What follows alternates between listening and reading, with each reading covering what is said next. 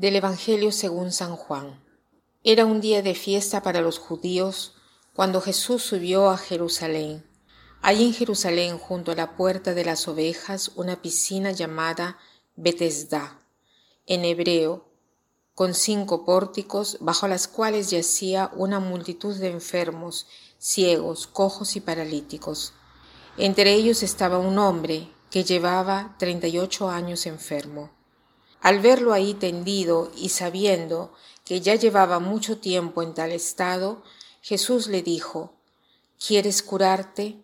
Le respondió el enfermo, Señor, no tengo a nadie que me meta en la piscina cuando se agite el agua. Cuando logro llegar, ya otro ha bajado antes que yo. Jesús le dijo, Levántate, toma tu camilla y anda. Al momento el hombre quedó curado tomó su camilla y se puso a andar. Aquel día era sábado, por eso los judíos le dijeron al que había sido curado, no te es lícito cargar tu camilla. Pero él contestó, el que me curó me dijo, toma tu camilla y anda. Ellos le preguntaron, ¿quién es el que te dijo, toma tu camilla y anda? Pero el que había sido curado no lo sabía, porque Jesús había desaparecido entre la muchedumbre. Más tarde lo encontró Jesús en el templo y le dijo, mira, ya quedaste sano, no peques más, no sea que te vaya a suceder algo peor. Aquel hombre fue y les contó a los judíos que el que lo había curado era Jesús.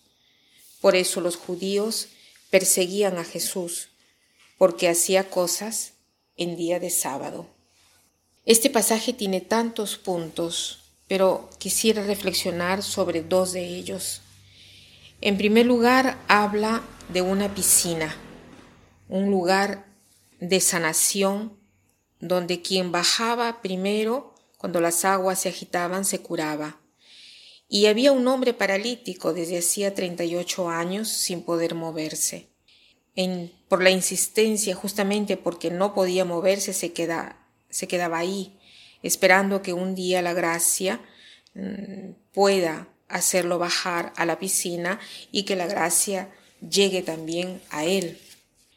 Y de alguna manera, eh, estas aguas de la piscina representan la gracia de Dios, la gracia del Antiguo Testamento, que ha estado siempre presente, el amor de Dios, el amor del Padre que socorre a sus hijos. El Antiguo Testamento es rico de historias de salvación, pero con Jesús llega una sobreabundancia de gracias, todavía más grandes, porque donde el Antiguo Testamento no podía llegar a todos, sobre, eh, sobre todo a aquellos según la ley que eran pecadores, con la dificultad de acercarse a Dios, Vemos aquí a este hombre paralítico que, que en realidad la parálisis representa aquí una enfermedad no solo física, sino también moral.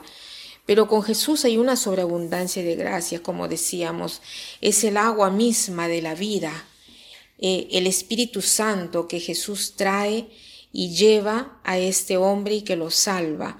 Es Él que lo busca para ayudarlo a sí mismo, ¿no? Pero hay otro elemento, esta gracia de Dios, esta buena nueva que anuncia Jesús y que viene hacia nosotros. No tenemos ni siquiera que hacer el esfuerzo de bajar a la piscina. Si creemos, como este paralítico, que hay una fuerza en aquella agua. Pero es más que eso, porque al inicio este hombre no sabe quién era Jesús, ¿no?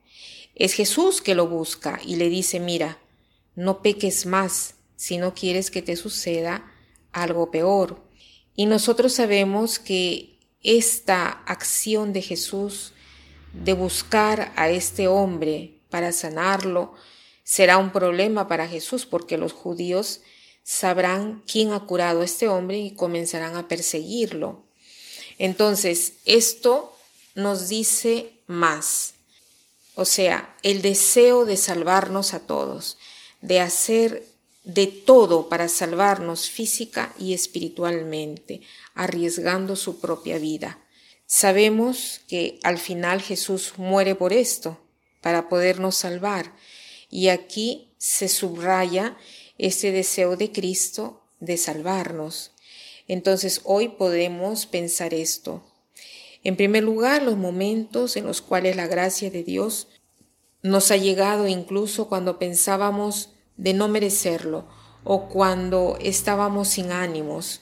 Pensemos en qué modo la gracia nos ha llegado. De repente yo he sido sanado de alguna enfermedad o de repente un momento eh, de levantarme los ánimos a través de un amigo, de una oración o de una lectura que ha cambiado mi modo de pensar y, pensar también qué cosa hago yo para ocuparme del otro, de la salud del otro, la salud física, más aún todavía la salud moral.